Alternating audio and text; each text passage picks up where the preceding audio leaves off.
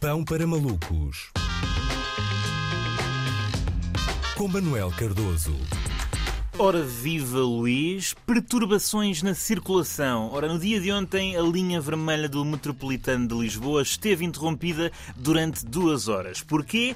Por causa de uma discussão entre um casal de jovens uh, na estação de Olaias. E tu perguntas-me, Luís, então, mas isso é normal? O metro para assim por causa de um bate-boca entre namorados na plataforma? Não, não, não foi na plataforma. Foi mesmo na linha do metro. Um vídeo partilhado nas redes sociais mostra o casal a travar-se de razões no meio de duas plataformas, sendo que me parece que as pessoas que iam em direção ao aeroporto estavam do lado dele e as pessoas que iam em direção a São Sebastião estavam do lado dela. Uh, basicamente foi isso que aconteceu. Um divórcio no meio de carris do metro, não é? É um take care of your belongings, sobretudo se não tiveres optado pela separação de bens. Eventualmente foram retirados pela polícia e provavelmente aconselhados a terem desentendimentos antes em paragens de autocarro, não é? Que é logisticamente mais simples para toda a gente. É assim, ah, não é assim tão incomum ver casais a discutir, em público. É? Nunca é bonito, mas não é assim tão incomum. Mas uma coisa é discutir no percurso do IKEA, não é? Outra é discutir no percurso do metro. É que no IKEA há sempre atalhos, não é? Uma pessoa pode fingir que não ouviu um pedido de divórcio em pleno andar de exposição, fazer marcha atrás, ir, ir ali pelo meio das camas Malm e continuar a sua vida. Agora, o metro só anda em frente. Não o façam lá. E atenção, eu sei que Normalmente acontecem coisas rocambolescas, completamente rocambolescas no metropolitano. Mas quer dizer, eu já tinha visto pombos no meio da linha do metro, pombinhos é mesmo a primeira vez. Do ponto de vista emocional, isto é um casal que não conhece barreiras, não é? Estamos a falar de duas pessoas que claramente passaram uma linha vermelha. Quer dizer, se queriam mesmo, mesmo, mesmo, mesmo discutir, tinham ido de carro para o sítio onde queriam ir e paravam na berma. Ou assim, que assim só se estragava um lar, ou neste caso um movimento pendular.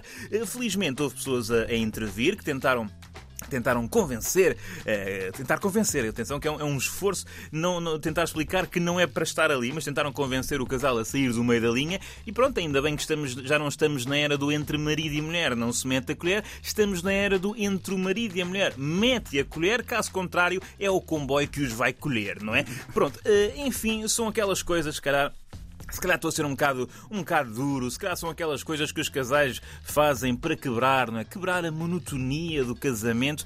Eh, é que reparem, a linha é eletrificada, não é? Não deixa. É emocionante, não deixa de ser um bocadinho por um bocadinho de emoção na relação, não é? Normalmente uma pessoa, quando decide ir para o, uh, para o meio da linha uh, do, do metro, comprou um bilhete só de ida, não é? Portanto, há ali uma adrenalina. Há pessoas que aderem a clubes de swing para, para trocar de parceiro e causar uma faísca na relação. Este casal aderiu ao Lisboa Viva para trocar de linha do metro e causar uma faísca no cabelo, não é? Eh, talvez quisessem uh, combater o cotidiano com disrupção, podiam era não ter provocado disrupção ao cotidiano de toda a gente, não é? Uh, e pronto, era como, como eu estava a referir, um casal um casal a discutir nem sequer, nem sequer é um bom espetáculo. É, é constrangedor, não é? Se era para parar, pararem um metro, pelo menos que estivessem a fazer o amor, não é? É que aí tudo bem. Se é, para, se é para correr o risco de tocar numa linha de alta tensão, que seja por estarem dominados por uma alta tensão hum. sexual, não é?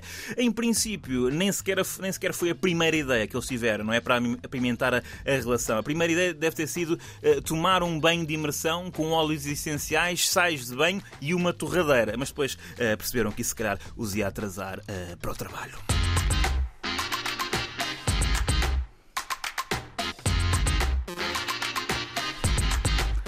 Em alternativa, terão atrasado muita gente que ia para o trabalho. Exatamente, é? exatamente. Okay. Mas preferiram, preferiram fazê-lo a outras pessoas, sim. Ok. Sabes que a história de, hum, do tal senhor que andava perdido na, na linha ferroviária, no caso, eh, foi estranha porque.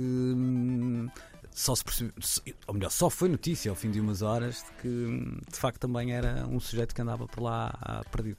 A vaguear. Era, e supostamente alguém dizia, já não me lembro onde é que li, que poderiam ter sido efeitos secundários da vacina.